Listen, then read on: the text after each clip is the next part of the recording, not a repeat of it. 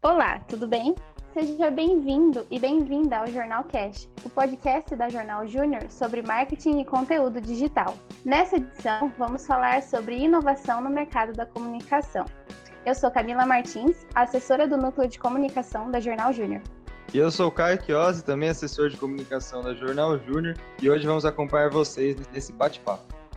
Você pode estar estranhando as nossas vozes por aqui, no lugar do Alex. Isso é porque o Jornal Cast está passando por uma série de mudanças, então não se assuste com a presença de novas vozes nas locuções dos próximos episódios. Tenho certeza que você vai gostar das novidades por aqui. E chegou o fim de ano, né? Então, nós aqui do Jornal Cast temos uma edição especial para agradecer os nossos líderes da gestão 2020, que inclusive são os convidados deste nosso episódio especial.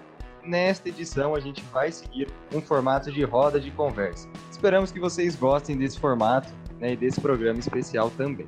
Iniciando a apresentação dos nossos convidados, damos as boas-vindas a alguém muito especial e que já é muito conhecido por vocês, ouvintes, o nosso gerente de comunicação, locutor e fundador do Jornal Cast, Alex Silva. Tudo bem contigo, Alex? Assim eu fico até lisonjeado com toda essa apresentação. Eu tô, tô bem, Caio, Camilo, todo o pessoal que está participando por aqui, é muita gente para a gente falar de uma vez só, mas quero agradecer demais a vocês por darem o espaço de, nesse último programa do ano, estar tá participando junto. É sempre muito legal, muito gratificante é, estar gravando o Jornalcast. Eu tenho certeza que vai ser muito bacana, apesar de ser um episódio, digamos assim, de despedida, tem coisas interessantes para a gente debater, para a gente falar, então acho que vai ser muito legal. Então, você que está ouvindo, não sai daí não, continue aí com a gente. Nossa próxima convidada é alguém muito importante para a comunicação da Jornal Júnior. Vocês a conhecem como a supervisora dos episódios. Ela é a nossa querida diretora de comunicação, Fernanda Garcia. Oi, Fernanda, tudo bem? Salve, rapaziada! É uma satisfação imensa estar aqui mais uma vez participando do Jornalcast, ainda mais para falar, né, sobre um tema que eu me interesso tanto e também debatendo com essa turma que manja demais. Se você acompanha o Jornalcast há algum tempo ou já entrou em contato com a gente para solicitar um orçamento, você conhece a nossa próxima convidada. Ela que já participou aqui do Jornalcast, já fez roteiro, já foi convidada. É a nossa queridíssima diretora de comercial, Júlia Colombo. Tudo bem, Júlia? Oi, oi, Caio, tudo certo? Que saudade do Jornalcast. Uma honra encerrar esse ciclo com essa produção. Outra convidada também importantíssima e que está participando do nosso Jornalcast pela primeira vez é a nossa querida Desirê, a vice-presidente da Jornal Júnior. Como você tá, Desi? Oi Camila, tudo bem? Olá ouvintes, oi queridos companheiros da Jornal Júnior. Quero começar agradecendo o convite, dizer que eu estou muito honrada em fazer parte dessa roda de conversa, sem falar do tema também, né, que é muito importante, né, inovação. Então, bora lá, estou muito ansiosa. E para encerrar essa mesa de convidados incríveis, né, o nosso último convidado é ninguém mais, ninguém menos que o nosso admirado presidente João Pedro da Silva. Tudo bem com você, meu querido João? Saudações aí aos amigões da Jornal Júnior e todos os ouvintes do Jornal Cast. É sempre uma satisfação enorme participar desse produto da Jornal Júnior, falando de um tema que eu gosto muito e agora nesse clima de finalmente e final de gestão. Maravilha, maravilha. Então esse episódio promete, hein, pessoal? Fica aqui com a gente e antes da gente iniciar de fato a conversa, eu convido você, ouvinte, a clicar no seguir aqui no Spotify para receber os novos episódios do Jornalcast e não perder nenhum programa nesse 2021 que está chegando. Aproveita também para seguir a Jornal nas redes sociais. É só você procurar por Jornal Júnior, Jornal JR, no Facebook, Instagram, LinkedIn e Twitter, que estaremos por lá.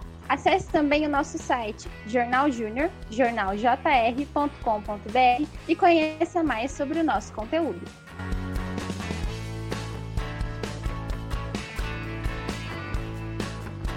Bom, então para introduzir o tema desse nosso jornalcast, no mundo globalizado em que a gente vive, a criatividade e a inovação nunca foram tão importantes, principalmente para destacar-se no mercado da comunicação, que é um mercado que vem passando por mudanças já há algum tempo. E essas constantes transformações exigem novas práticas que atendam às demandas do seu público, né? Por isso a gente viu a necessidade de debater esse tema de inovação e criação e de como ele tem sido estimulado, principalmente no jornalismo, que é uma das áreas da comunicação que vem passando por mudanças também. Então, entender essas mudanças é muito importante não só para se construir como um profissional da comunicação, mas também para inovar nesse novo mercado, conhecendo seus processos, os pré-requisitos necessários para esse novo mercado, o qual a gente está se preparando para entrar. Então, dito isso, eu pergunto aqui para os nossos convidados, para vocês, o que, que é criatividade e inovação? Bom, eu posso começar falando, né, desmentindo o tabu que muitos pensam. Gente, criatividade não é genética, não é dom, sorte, muito menos magia. Eu acredito que esteja mais para uma capacidade de um indivíduo imaginar, criar, produzir, inventar conceitos e coisas inéditas. E aí a gente fala em inovação, né? Inovação nada mais é do que o resultado de um processo criativo. É você pegar a criatividade, deixar ela florescer, implementar ela com a finalidade de gerar valor. É interessante que criatividade e inovação se tornaram uma das palavrinhas-chave quando se pensa em gestão, comunicação e empreendedorismo, né? E eu acho pessoalmente que criatividade e inovação estão associadas invariavelmente à disrupção, sobretudo quando a gente pensa na comunicação e na lógica do emissor e receptor. Eu vejo a inovação como um processo que tenta buscar novas práticas de produção e modelos de produtos para otimizar a relação emissor-receptor e, sobretudo, produzir uma comunicação com autenticidade e com soluções personalizadas. Ainda bem, né, Desi, que criatividade não está relacionada a nada genético. Ainda bem que ela pode ser é, incentivada e instigada de diversas formas. Bom, para mim, inovação tem a ver com resolver problemas. E aí a criatividade está ligada à forma como você vai resolver esse problema, né? Gerando valor para o seu público ou para a sociedade que você vive. Mas como assim resolver problemas? Para ilustrar melhor, é, e também já relacionando com o tema desse episódio, que é inovação no mercado da comunicação, a gente tem como exemplo o Grupo Estado de Comunicação, que iniciou né, como um simples jornal impresso, que se sustentava à base de publicidade, e com o passar do tempo, o Grupo Estado investiu em inovação e diversificou seus produtos e áreas de atuação com a criação de uma agência de notícias, né, a Agência Estado, o Estúdio Radiofônico Eldorado e a e-broadcast, que é de conteúdo sobre mercado financeiro. Ou seja, a gente tem uma empresa que buscou formas alternativas do que era convencional na indústria jornalística para se manter financeiramente saudável, ao mesmo tempo que estava gerando valor para o público final entregando um conteúdo relevante. Realmente, Fer, concordo com o que você disse. Queria completar também que inovação nem sempre precisa ser algo genial ou então disruptivo no sentido de fazer totalmente diferente. Às vezes uma inovação muito pequena ou então uma adaptação pode mover fronteiras assim. Então a gente tem que manter em mente também que quando a gente fala de inovação em empresas, no empreendedorismo, a gente também tem uma série de metodologias e maneiras de fazer. Então, inovação ela pode partir de algo pequeno e sempre guiado por métodos. Bem legal tudo isso que vocês colocaram. Realmente muito importante ter a criatividade e ter em mente que é algo que as pessoas constroem. Em um sistema onde aprendemos fórmulas e como aplicá-las em praticamente tudo, Existe uma fórmula para ser criativo e inovador na comunicação?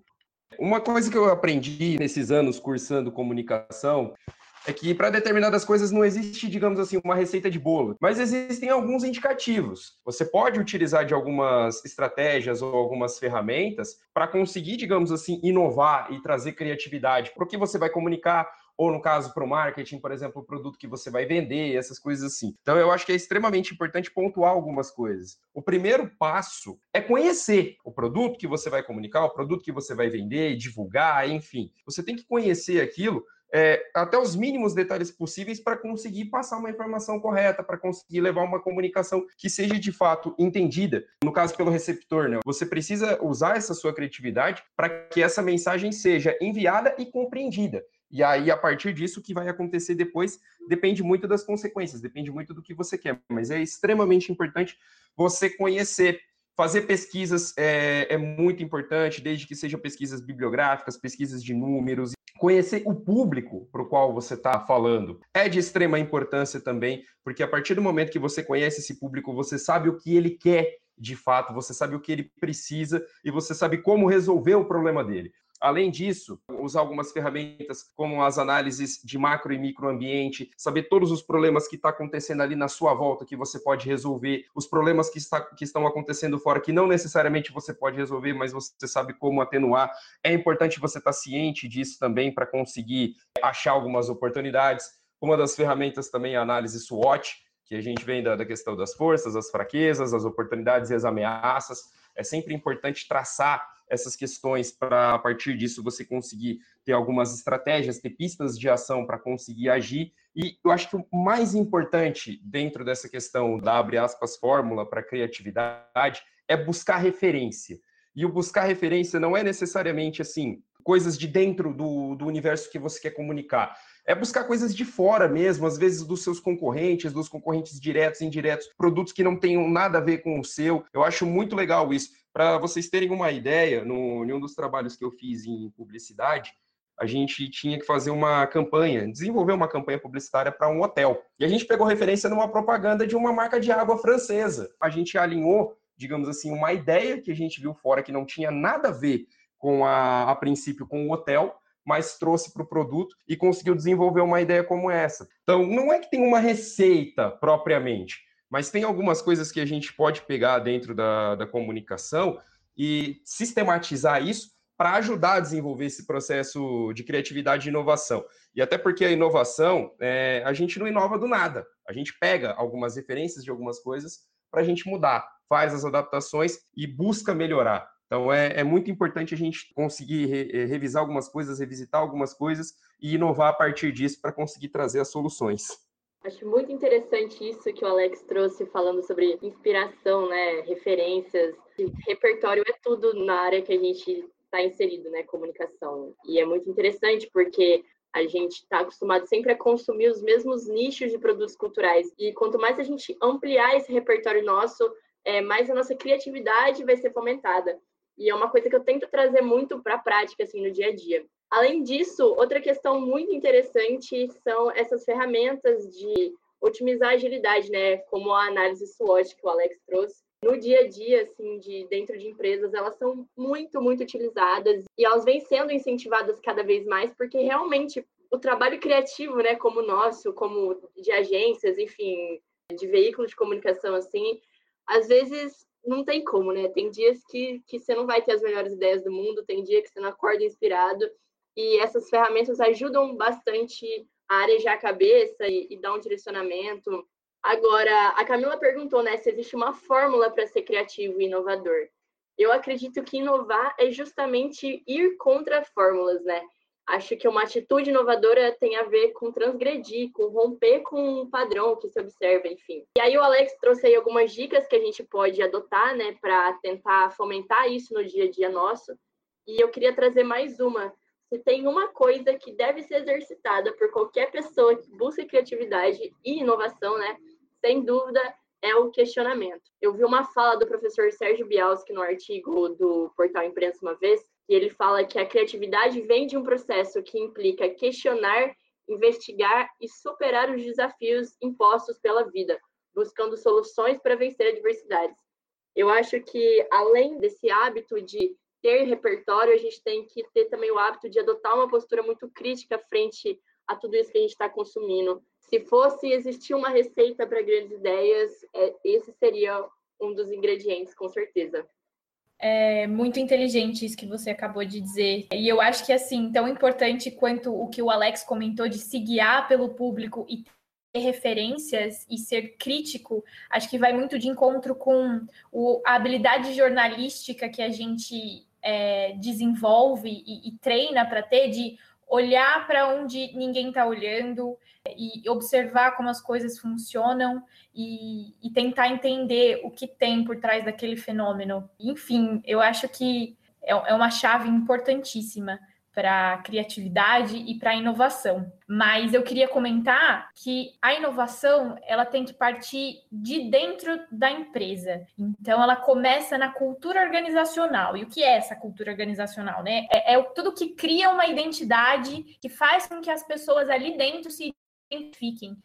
É exatamente isso, penso da mesma forma. Eu também acredito que esse universo da criatividade é todo um um processo, né? Então você precisa passar por um por um por, por momentos de erros e acertos para chegar à inovação, né? Tipo, fazer parte da sua prática diária mesmo. É, eu gosto muito de falar sobre criatividade. É, é um universo realmente de uma matemática que não é comprovada, então, como que a gente pode falar de fórmula, né? Bom, eu acredito que também tem a ver com a paixão por aquilo que você está fazendo. Então, se existe uma, entre aspas, mil aspas, uma fórmula, seria essa. Eu acredito que somente essa, a paixão por aquilo que você está fazendo. Porque, como eu falei, é um processo de acertos e erros. E aí tem que ter tempo para submeter esse processo. Então, acredito que só a, paixão pela comunicação faz essa motivação de passar por erros e acertos que seja calma, tranquila e, por vezes, assertiva. Claro que a Fer e o Alex comentaram sobre alguns passos para dar uma lapidada nesses insights até que eles se tornem um produto final, como a análise SWOT, enfim. Mas não necessariamente esse passo a passo funcione 100% das vezes, né?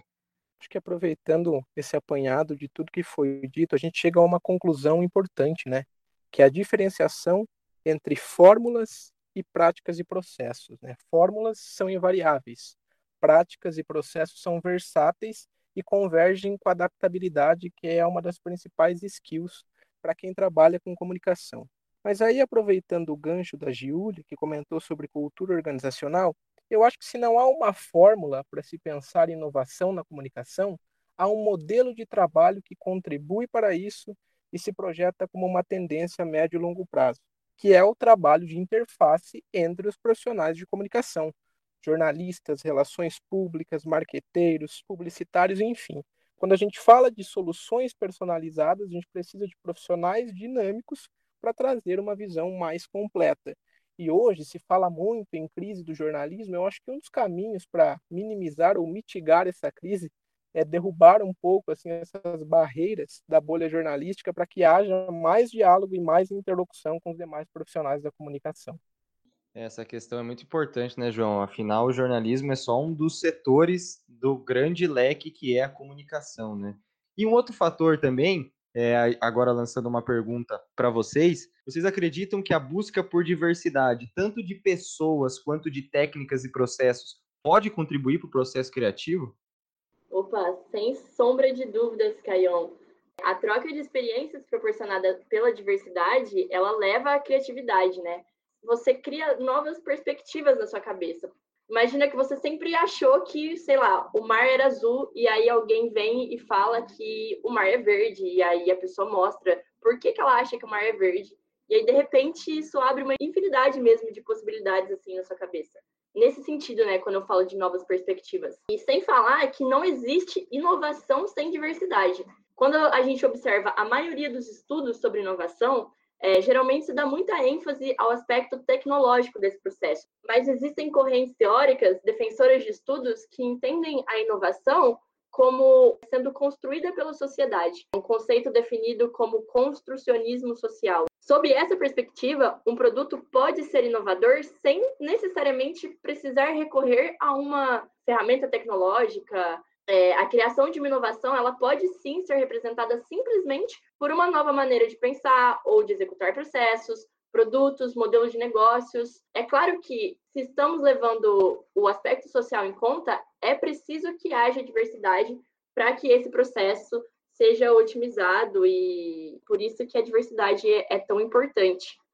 Bom, eu acho que além do que o que a Fer falou, a gente tem que levar em consideração que a gente vive num mundo cada vez mais globalizado, que as pessoas estão cada vez mais próximas, é cada vez mais fácil a gente ter acesso a outras culturas, acesso a outras informações, acesso a várias outras coisas. Então, quanto mais diverso você tiver, quanto mais diversidade você tiver no, no seu leque, digamos assim, da, das suas referências, e, e, quando isso eu falo questão pessoal, quando a gente fala com relação a empresas, é, diversidade de pessoas, você vai ter um conhecimento maior e mais vasto do mundo. Não é só necessariamente conhecimento científico, não, é um conhecimento de vivência. Então, conforme você conseguir complementar e você consegue dar espaço para que essas pessoas, além de se sentirem representadas, consigam ter voz para falar, ajuda demais no, no, processo criativo, sem sombra de dúvidas. E além disso, ela vai trazer, elas podem trazer soluções cada uma para o seu nicho, cada uma para o seu segmento, cada uma pensando nos problemas que essas pessoas vivem durante o dia a dia. Então, é, a diversidade hoje ela é de extrema importância,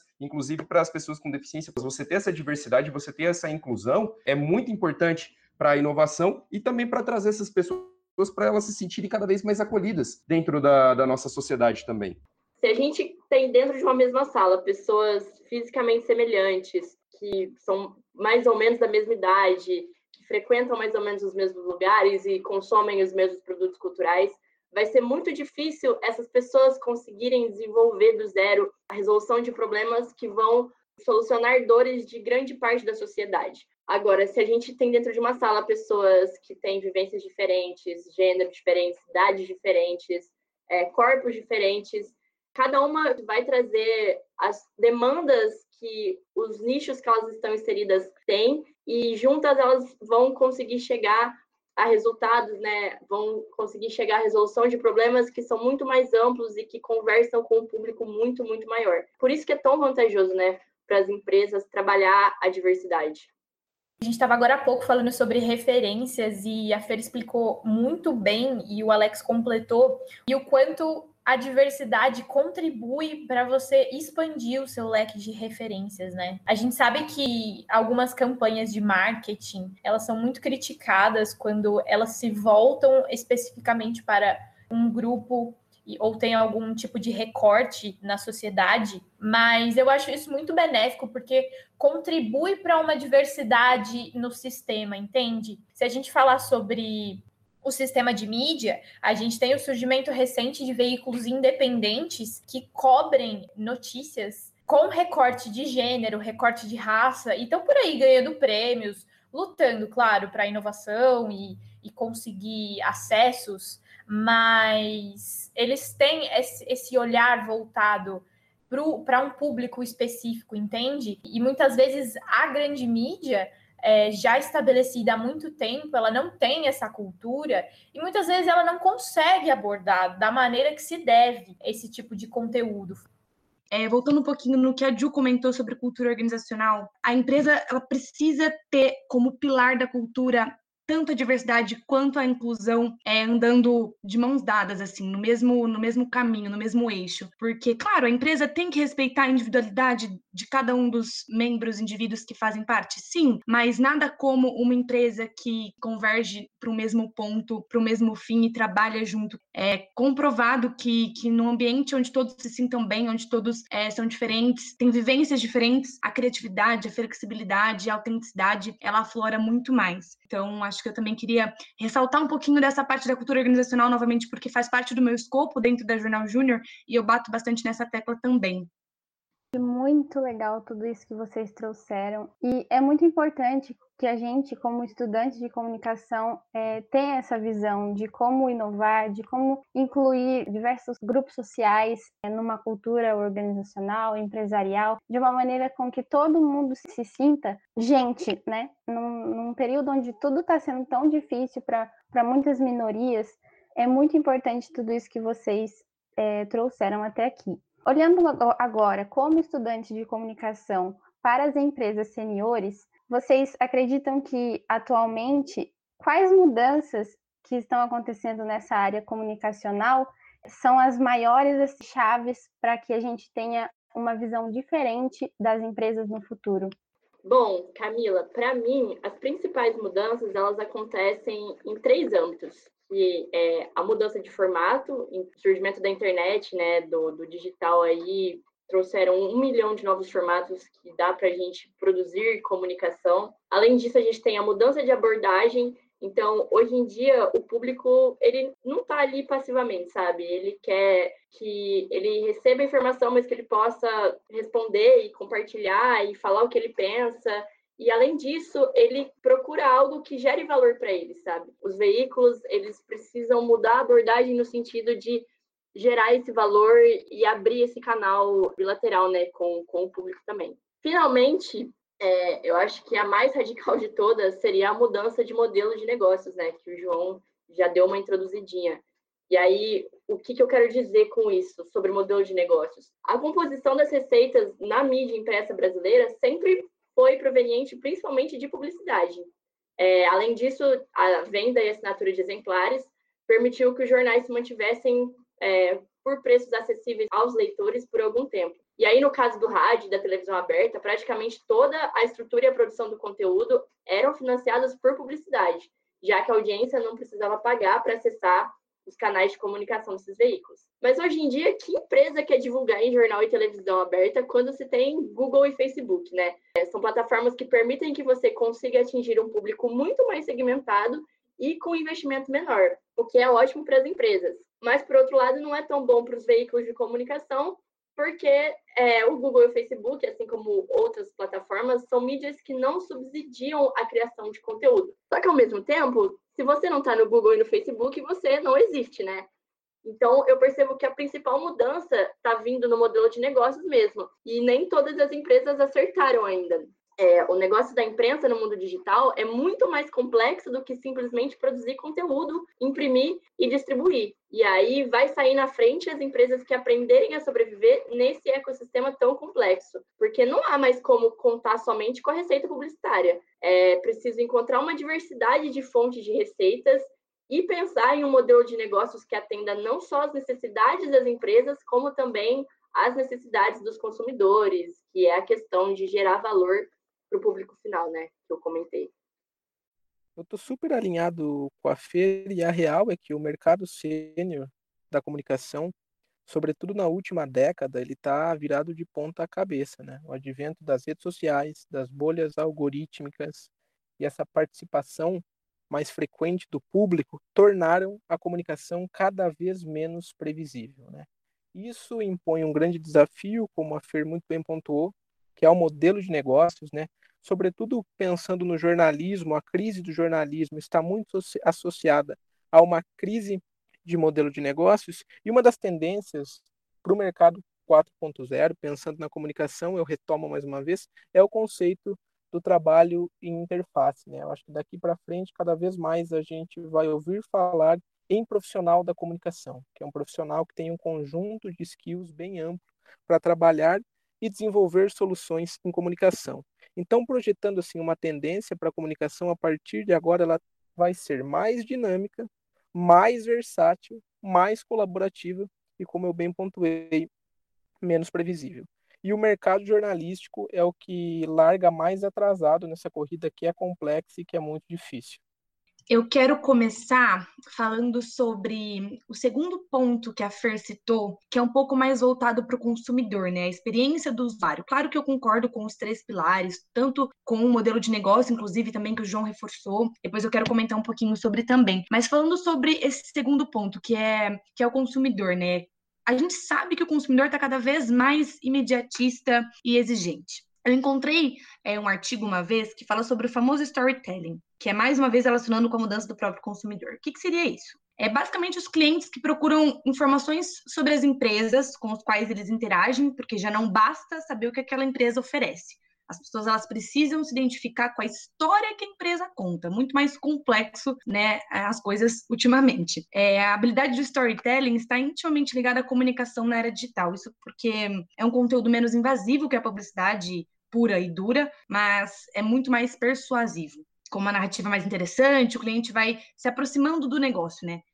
Bom, analisando, acho que de uma maneira mais geral, essa questão do, do, das empresas seniores de comunicação, acho que principalmente os maiores conglomerados, uma coisa que eu tenho percebido, digamos assim, eu não sei se é necessariamente uma mudança, mas é algo que tem sido cada vez mais recorrente, são as produções cada vez mais, é, acho que multiplataforma e eu não sei se seria esse o termo adequado, mas também acho que multiformato, porque você pode usar a mesma produção de vários formatos ao mesmo tempo. É, dando um exemplo, a Folha ela produz muitos podcasts, que ainda assim tem o seu principal é, produto, o jornal, a, a Folha mesmo, o jornal Folha de São Paulo, além do seu próprio portal. Então, é, você migra para um formato multiplataforma. Normalmente, os assuntos que são tratados, da, os principais assuntos que são tratados no jornal, na edição do dia, são os assuntos que são tratados no episódio, por exemplo, no Café da Manhã. É, outro podcast, por exemplo, que nesse caso, para mim, encaixa, além de uma questão de multiplataforma, ele é multiformato.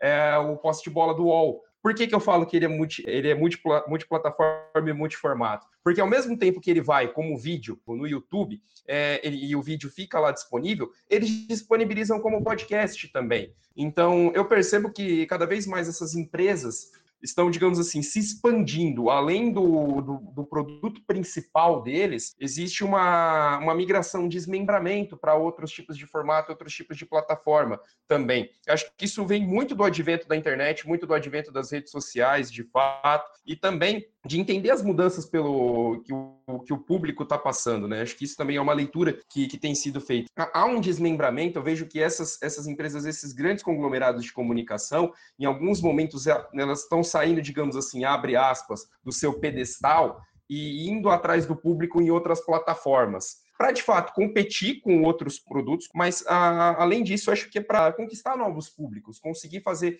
com que essa como que eu posso falar, com, com, que essa roda da comunicação continue girando, sabe, mesmo sem, sem perder o seu produto principal e, e ainda seguindo com, com outras plataformas, com outros produtos. Então eu vejo que cada vez mais é, as empresas, as empresas seniors e as empresas, principalmente os grandes conglomerados de comunicação, vão ter que atacar em todos os lados. Então, essas empresas elas vão fazendo isso para tentar é, cercar esse público e estar tá ali a todo momento junto com ele para ele não ir para outro lugar. E, enfim, as empresas seniores elas têm que estar tá muito atentas a isso. É cada vez mais notório que você tem um, um leque, digamos assim, para produzir para outras plataformas é muito interessante e também é cada vez mais necessário, na verdade, porque o público ele está diversificado, ele está em todas as plataformas e você tem que de alguma forma atingir para que o seu concorrente não vá lá atinja e, te, e leve ele.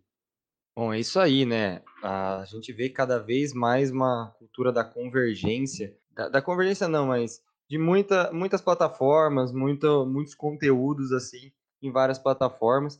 E agora, como o João bem adiantou, e a Desi também, levando para o âmbito jornalístico, pensando no público e mais no âmbito jornalístico mesmo. É, quais são as mudanças que estão acontecendo e que vocês consideram mais importantes? E também, como vocês imaginam que o mercado de trabalho do jornalismo pode mudar com a chegada dessas inovações e também pensando no modelo de negócios que o João já introduziu também?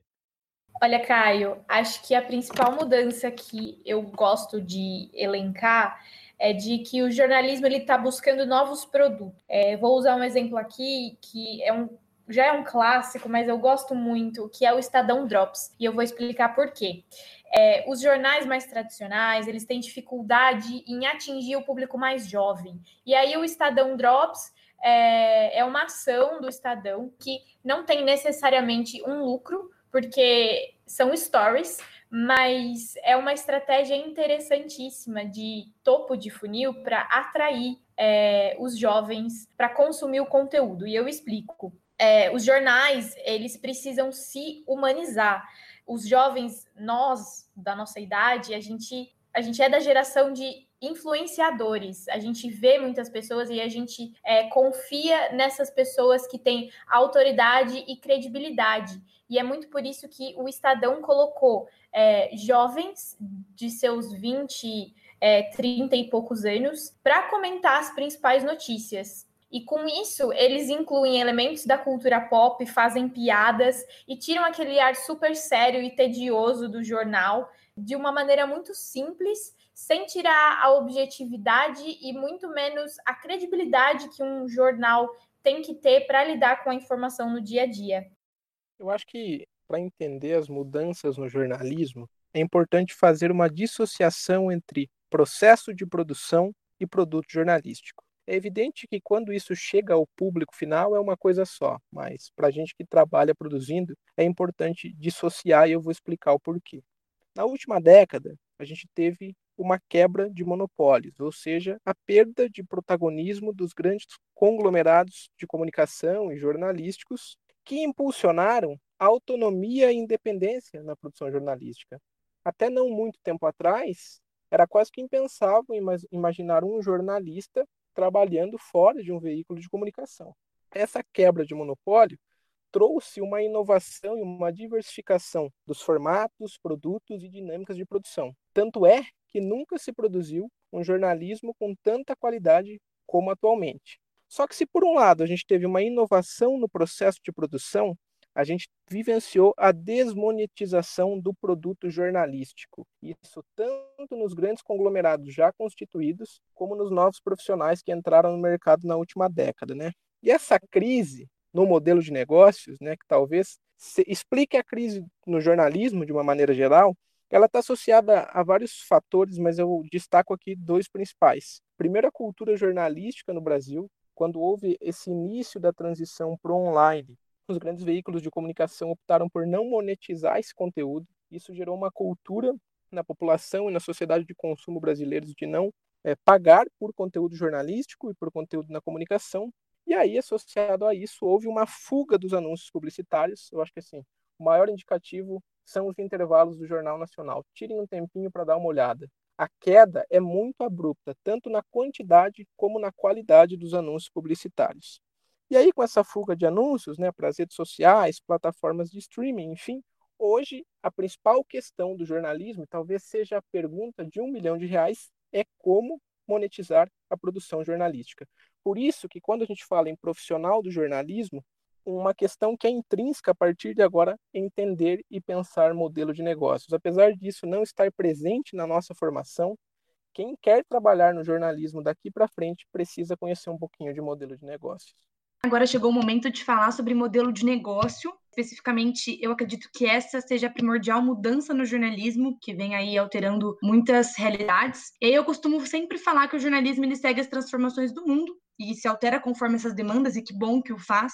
Como assim, Desi? Você não acha que o modo de produção da notícia se alterou no jornalismo? Sim, com certeza, mas eu não me restringo a isso. É, complementando o que o João falou, existem é, vários pontos que, que a gente percebe que, que é a alteração no jornalismo a partir do modelo de negócio. Que a Jill falou sobre o Estadão Drops e o que o João falou também. É, a gente sabe que existe o que a gente chama de jornalismo independente, e eles fazem hoje o uso do crowdfunding, desculpa se a minha pronúncia não está correta, ou seja, é o financiamento da multidão, o que o, o que o João acabou de comentar. São várias pessoas podendo investir pequenos valores em uma empresa na internet, de modo que a ideia do proprietário seja colocada em prática. E aí, por que gera uma mudança no jornalismo? Exatamente porque as informações elas não vão ser cuspidas é, sem, sem direção. Muito pelo contrário, elas vão realmente é, agregar valor, gerar valor para aquele consumidor, para aquele usuário, porque é, o proprietário ele tem um foco, né? Não é uma produção de notícia largada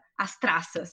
No jornalismo, esse, esse novo modelo de negócio ele pode ser explorado principalmente, então, quando um projeto ele não tem fim, fins lucrativos, ou então está no início, não há possibilidade de grandes investimentos, e essas tendências têm se intensificado cada vez mais e alteram completamente a realidade do jornalismo tradicional, que é muito interessante, né?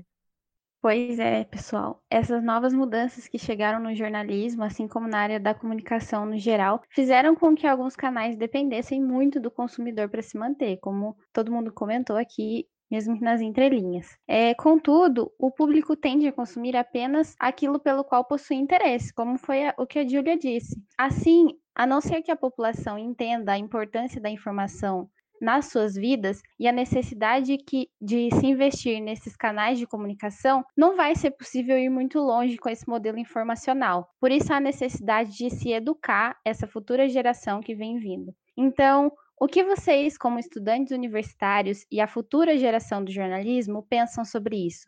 E qual seria a primeira e mais importante mudança a se fazer?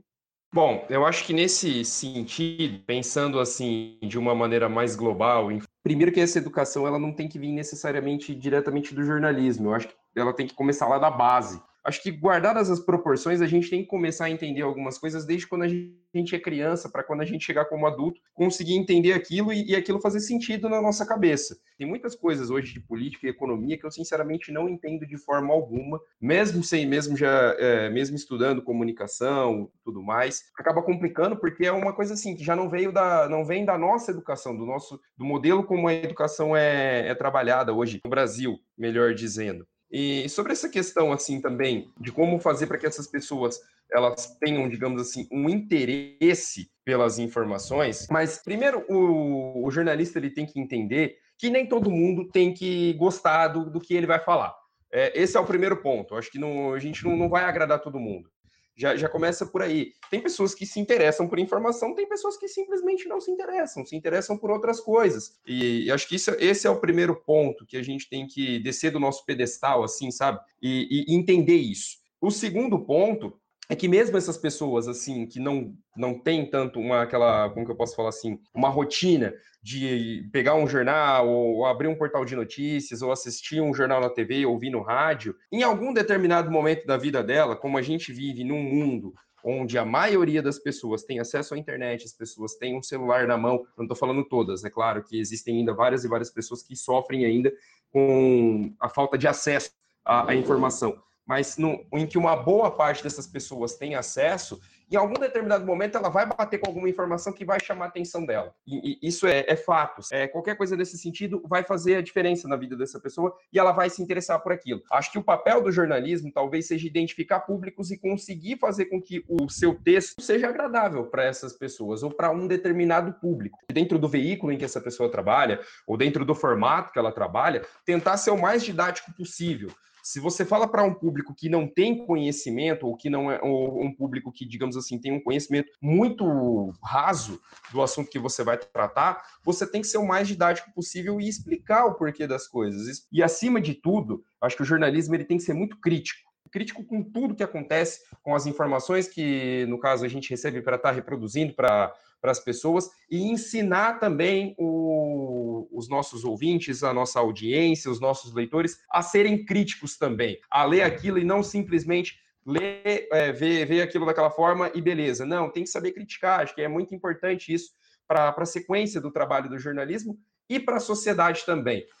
Eu acho que também cabe agora eu comentar um pouquinho, puxando a sardinha para o nosso lado, que eu e a Ju a gente teve o prazer esse ano de escrever sobre um assunto que é pouco recorrente, que é o letramento midiático. Eu fielmente acredito na importância de saber ler e consumir mídia. E existem diversas formas aí de se tornar letrado midiaticamente. Eu cito aqui a educomunicação, a alfabetização midiática, enfim, várias formas realmente de adquirir esse protagonismo do cidadão que vai ter voz ativa, é, seja na mídia, seja na sociedade. Aí eu concordo com, com o Alex que cabe à academia, aí eu falo da pedagogia é, desde pequeno, desde crianças pequenas até a universidade mesmo, de investigar a relação entre as pessoas e o consumo do conteúdo informativo. E também, claro, mais uma vez, como o Alex falou, o jornalismo, que ele encontre solução para que os leitores compreendam de modo amplo as práticas da profissão. Nossa, eu vou muito, muito no caminho de vocês. Eu acredito sim que é preciso educar, né, é, os nossos jovens e a população no geral sobre a importância de se consumir informação de qualidade. E aí vocês trouxeram exemplos maravilhosos, né, o incentivo à literatura, o letramento midiático, o incentivo ao pensamento crítico, mas, de novo, é, eu vou bater na, na tecla de que esse esforço deve vir por parte das empresas é, de se adaptarem aos novos interesses e formas de consumir o público. Porque é isso, simplesmente não dá para manter o mesmo velho formato de se produzir conteúdo e esperar que as novas gerações vão alimentar esse sistema, porque elas não vão. É, a, a, oferta impulsionada pela era industrial, né, que as empresas jornalísticas empacotavam as notícias em diversas editorias assim e vendiam todas unidas em um único produto, já não é mais a mesma. A internet mudou a maneira como as empresas entregam valor é, aos clientes. E é justamente sobre isso, né? É, no jornalismo de hoje, as empresas precisam conhecer e saber o que deseja o público-alvo, porque essas pessoas não querem mais pagar por algo que não tenha valor. Então, acho que, resumindo assim a minha ideia, né, a minha fala, é, a primeira e mais importante mudança a se fazer seria estudar quais são as dores, quais são os valores que o seu público, que o novo público está em busca, é, buscar maneiras novas, inovadoras de entregar esse valor para eles eu vou fazer uma crítica. Eu sei que a gente está focado sempre é, em como as empresas jornalísticas e outros canais de comunicação informacional é, precisam se adaptar, mas eu acho que a gente também precisa prestar atenção é, em outros tipos de empresas. E eu estou falando da grandiosa Google. A gente sabe que nesse sistema, novo sistema cibernético, existe uma nova maneira de operar. Né? As empresas jornalísticas elas perderam muito da sua receita em publicidade, não só de, de assinantes. Antigamente, os anunciantes eles colocavam a sua publicidade é, nas páginas do jornal, Só que agora, com o Google e esse novo sistema coordenado pelos algoritmos, existe essa ferramenta de, dessa empresa gigante, o Google, que destina as publicidades aos conteúdos que os seus algoritmos entendem como mais relevantes. E a minha crítica é, é no seguinte aspecto: esses algoritmos, eles nem sempre valorizam conteúdos que são de extrema relevância, porque a gente não pode esquecer que o jornalismo ele trabalha com informação ética e informação é um direito público. Então, eu acho que precisa existir uma cooperação entre essa gigante da tecnologia e empresas jornalísticas. De que maneira? A gente sabe que desde 2018 existe uma iniciativa do, do Google para empresas jornalísticas que oferece treinamentos, e isso inclui é, muitos veículos independentes que estão começando agora. E eu acho que é bem por aí esse caminho é, para valorizar realmente o conteúdo que é jogado assim nessa selva que é a internet. Acho que só para acrescentar uma coisinha, tudo isso que foi muito bem pontuado aqui, né?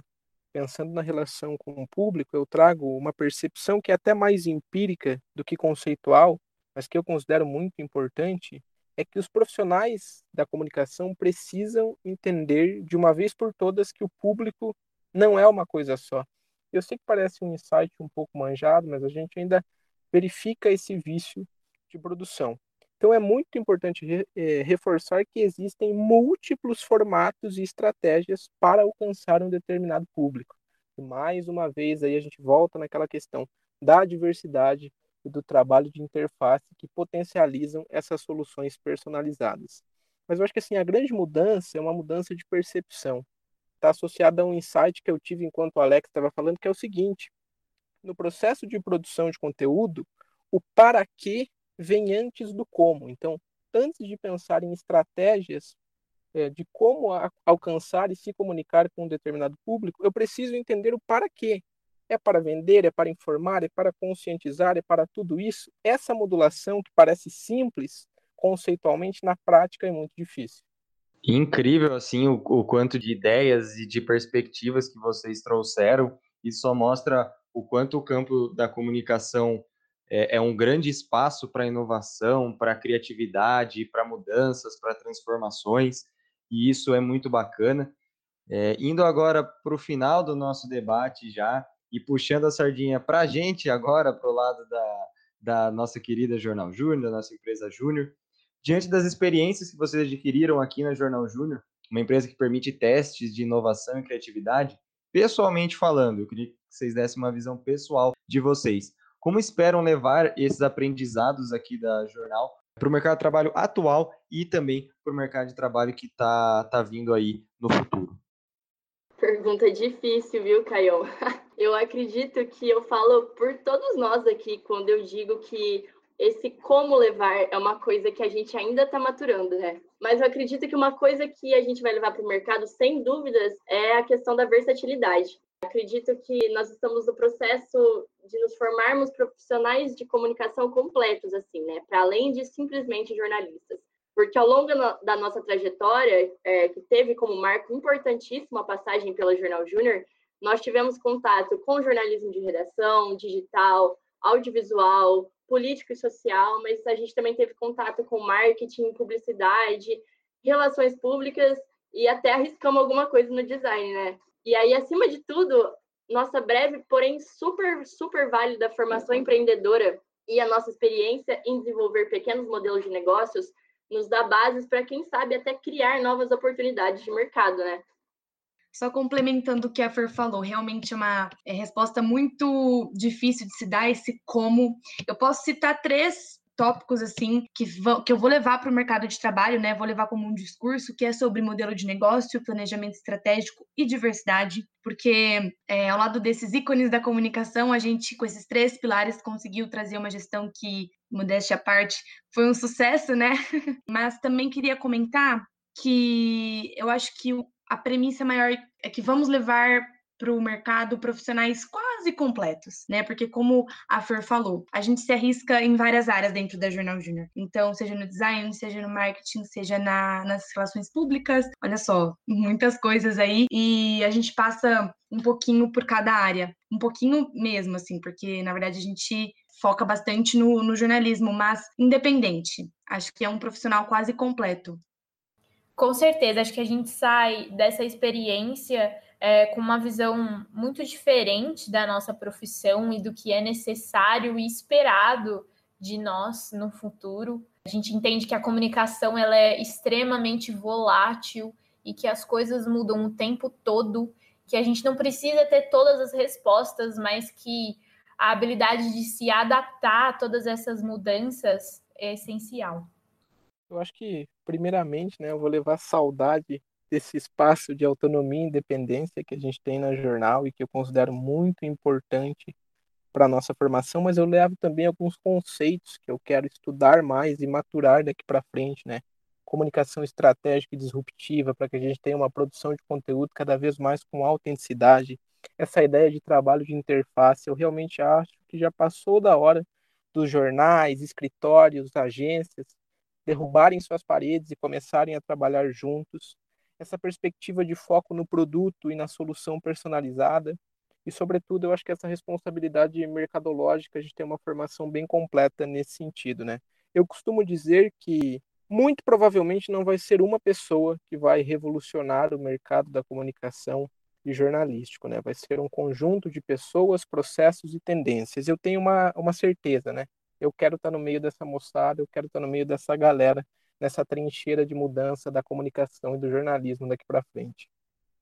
Eu acho que a jornal, além da questão da, da liderança, me ajudou a ter um pouquinho mais de noção de como funcionam as coisas, de como tratar as pessoas. Acho que isso também ajuda a gente no, no processo de é, desenvolver pautas, desenvolver qualquer produto de comunicação. E principalmente, acho que a questão de poder ter uma noção maior ainda, né, de que o jornalismo ele não é só digamos assim, o factual, sabe? Você não pode, você não. O João usou muito o termo skills durante as falas dele, e eu acho que dentro da jornal a gente pode perceber que a gente pode usar as nossas skills de jornalistas para produzir conteúdos para marketing ou para produzir conteúdos diversos, assim, sabe? Não necessariamente somente para conteúdo informativo. Claro, a experiência também de estar numa empresa júnior, de estar dentro de um espaço de uma empresa ainda na faculdade.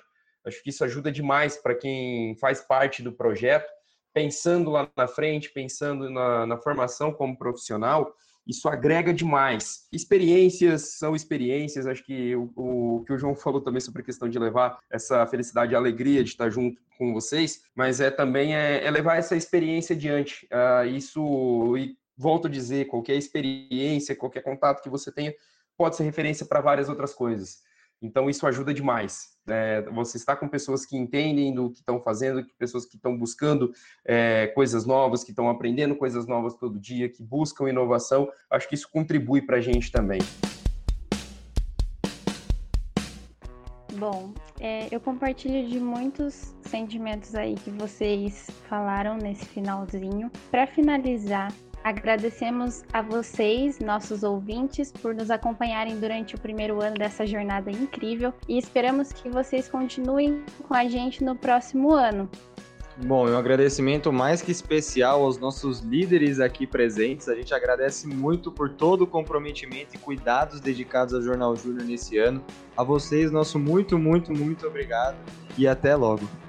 Primeiro, agradecer vocês pelo espaço, todas as pessoas que fizeram parte da produção desse, desse Jornalcast, buscando informações, produzindo roteiro, testando aqui na, na, locução. Demais, assim, para mim. Eu, eu, fico de uma certa forma até um pouquinho emocionado, porque foi um projeto que eu que plantei a sementinha, sabe? Eu que fui, conversei com as pessoas, inclusive, acho que eu tenho que agradecer aqui a Rafa e a G, que foram as pessoas que estavam na gestão do ano passado e que falaram, vai lá e faz tenho que agradecer demais, imensamente a Fer por também ter dado todo o apoio e suporte necessário. E eu quero também agradecer nominalmente a todas as pessoas do núcleo, porque eu acho que isso é muito importante. Do Eduardo Mota, que é a, a nossa companheira, assessora do núcleo, a, a Letícia Isabel também, a, a Aninha tá, tava acompanhando a gravação junto com a gente, uma pessoa maravilhosa e eu só tenho a agradecer.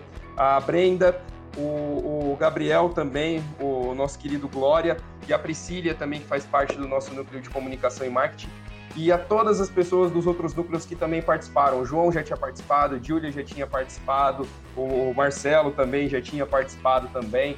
Então eu só tenho a agradecer demais, imensamente, vocês mesmos por terem dado espaço, por terem ajudado, por terem contribuído de alguma forma. Para mim é, é, um filho, sabe assim, que eu tô, que eu criei dentro da Jornal Júnior, mas eu sei que nessa próxima gestão, que com vocês vai estar em boas mãos e eu fico tranquilo e mais aliviado com isso. Eu só tenho que agradecer mesmo de coração e é claro a todo mundo que ouviu qualquer um dos programas. Se a pessoa ouviu um só, eu já tenho que agradecer demais. E espero que o Jornalcast tenha muito sucesso daqui para frente, viu, gente? Bom, eu também só tenho a agradecer pelo convite, é, participar do, do último episódio de 2020 do Jornalcast foi uma foi a melhor forma, né, de encerrar essa gestão tão incrível. Muito obrigada, Alex, aí pelas menções honrosas. Foi realmente uma aventura, né, produzir o, o Jornalcast mês a mês durante esse ano, ter as ideias de pautas e fazer acontecer. Sem dúvidas, isso não seria possível sem a equipe maravilhosa que a gente conseguiu juntar aí ao longo do ano. E bom, eu espero que eu volte ao Jornalcast o ano que vem, mais vezes como convidada, né? E desejo a vocês, né, futuros líderes aí que vão tocar o projeto, uma ótima gestão. Que ano que vem venham muito mais episódios incríveis e principalmente agradecer os nossos ouvintes por estarem nos ajudando, né, a construir aí o que é o Jornalcast, que é algo tão especial para nós aí. Muito obrigada aos colegas também que participaram do debate hoje. É sempre uma satisfação trocar uma ideia com vocês aí. Cresço muito e compartilho do sentimento do João de que quero estar presente nas mudanças que viram aí, na área que a gente atua, e tenho certeza que algumas pessoas aqui estarão lá fazendo acontecer e quero estar lá para pelo menos prestigiar. É isso, eu deixo aqui o meu tchau, o meu até logo porque, como a Fernanda disse, pretendo voltar como convidada, falando sobre assuntos cada vez mais diversos e interessantes. Foi uma honra trabalhar com vocês durante esse ano, Jornal Júnior. Poxa, gente, certeza que a gente chegou ao fim. Obrigada mais uma vez pelo convite.